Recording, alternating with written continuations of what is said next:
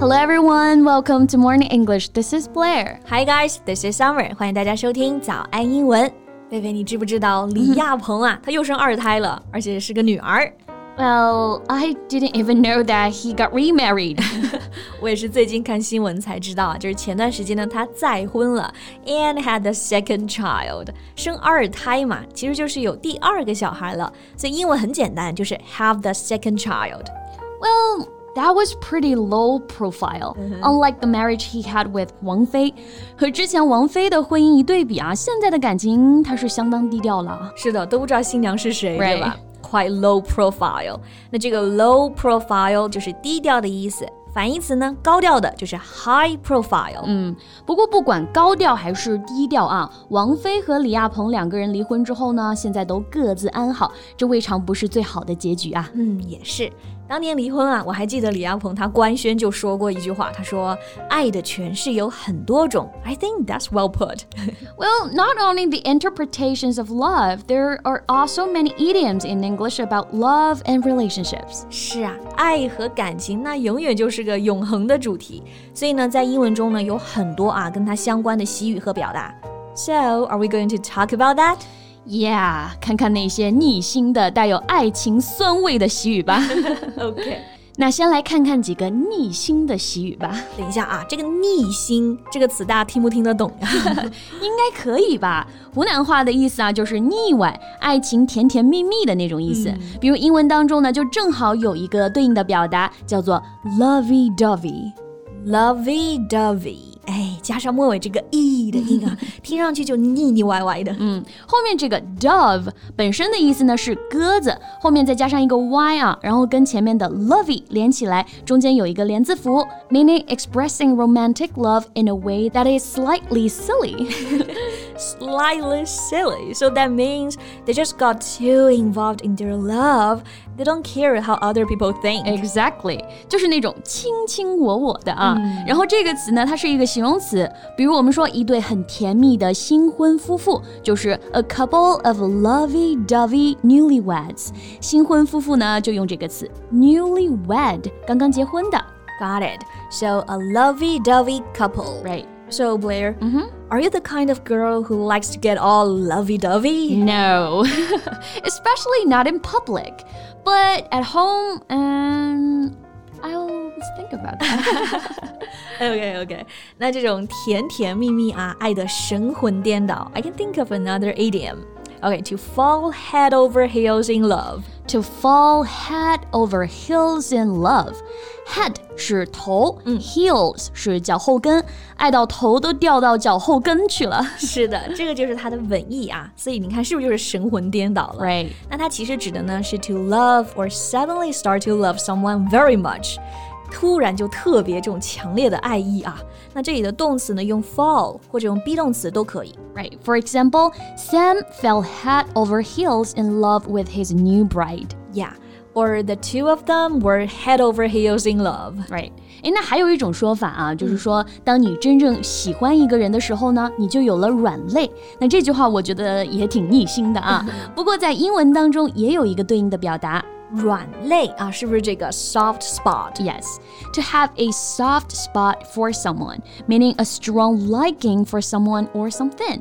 这个词组啊，意思是说非常喜欢一个人或者是一件事儿。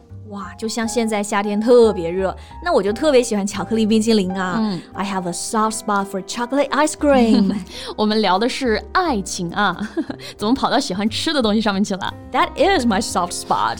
Okay, okay, back to the topic of love. 那有时候看电影呢，会觉得男主特别帅，哇，你就特别喜欢。这时候就可以说 I have a soft spot for the actor. Yes, that'll do. OK，还有一个表达，大家猜一猜是什么意思啊？To be an item. To be an item. Item，它的意思是东西，嗯，成为一个东西啊。I can get it. Well, if two people are an item, they're having a romantic relationship. 这个词组的主语呢是两个人，如果两个人是 an item 成为了一个东西，其实就是我们说的谈恋爱了。哦， 所以说在聊八卦的时候问，哎哎，他们俩是不是在一起了呀？是不是就可以说 Are they an item now? Yeah, exactly. They are an item, meaning they are in a romantic relationship. They've been together. 就比如说王菲和谢霆锋，对吧？我们的飞风恋啊，就可以说 they are an item。是的，而且我觉得他们俩就特别搭啊，特别配。哎，讲到这个搭配，是不是也有可以用的习语？你懂我啊？Yeah, here we can use the idiom "a match made in heaven." A match made in heaven 就是天造地设的一对吧？对，match 就是火柴的那个 match，还可以表示非常般配的人或者事儿。A person or thing that combines well with somebody or something else. Heaven 是天堂的意思，在天堂里被创造出来的般配的这一对，可不就是天造地设吗？Yeah. So we say they're a match made in heaven, or they are a perfect match for each other.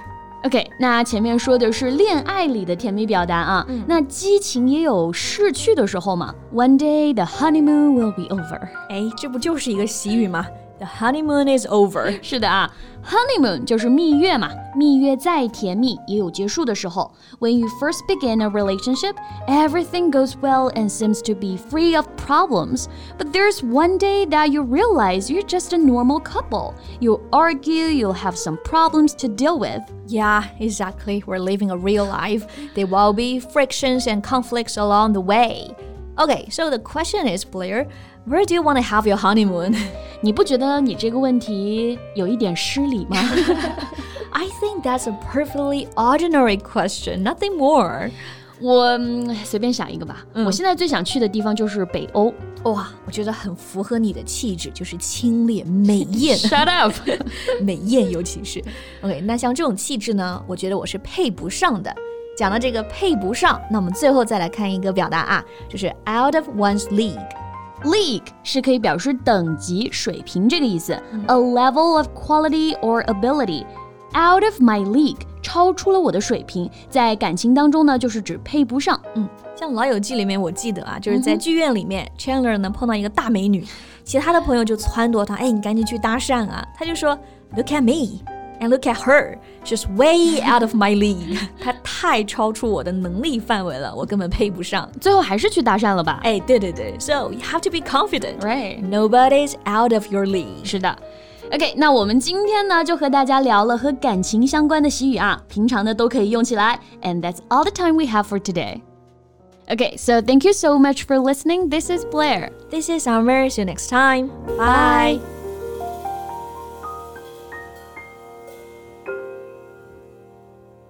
This podcast is from Morning English. 学口语就来早安英文。